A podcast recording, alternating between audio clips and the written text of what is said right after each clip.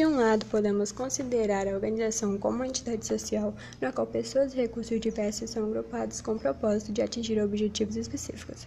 Por outro lado, também é válido considerar a organização como uma das quatro funções administrativas encarregadas de dar forma ordenada ao trabalho. As organizações estão integradas de tal maneira à nossa vida que nem nos damos conta de sua importância e representatividade. A organização cria um poderoso instrumento social através da coordenação de, de grande ação humana. Os recursos necessários para a execução das entidades precisam ser estruturadas convenientemente alocadas às áreas e às pessoas e com as suas atividades coordenadas. Cada vez mais empresas estão redefinindo o conceito de fronteira, que em vez de claramente definidas se tornam mais tenue e difusas. As organizações também buscam continuamente produzir seus bens e serviços em mais eficiências, revertendo isso em preços mais competitivos. Com toda essa evolução que temos hoje, ela não poderia ser alcançada se as organizações não buscassem continuamente formas inovadoras no projeto, produção e distribuição de bens e serviços. Não basta somente atingir uma melhor adaptação, mas talvez principalmente influenciá-lo, moldando quanto possível o próprio interesse. Como esperado da atuação de uma organização, existe um valor adicionado para os proprietários, clientes e funcionários, ou, segundo as palavras de Duff, uma empresa é considerada lucrativa quando o valor que ela cria é maior do que o custo dos recursos.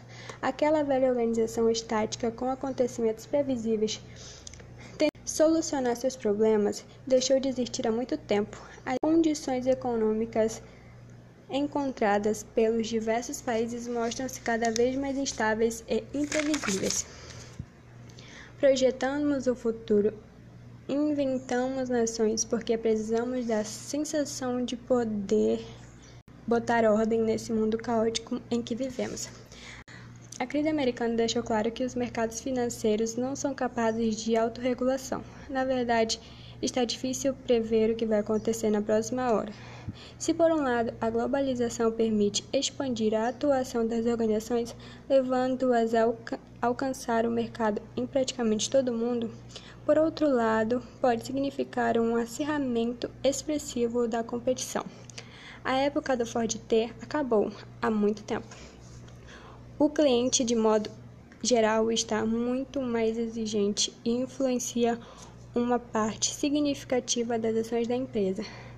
As novas tecnologias impõem grandes desafios às organizações, pois exigem atualização constante e investimentos em desenvolvimento produtivo e de pessoal.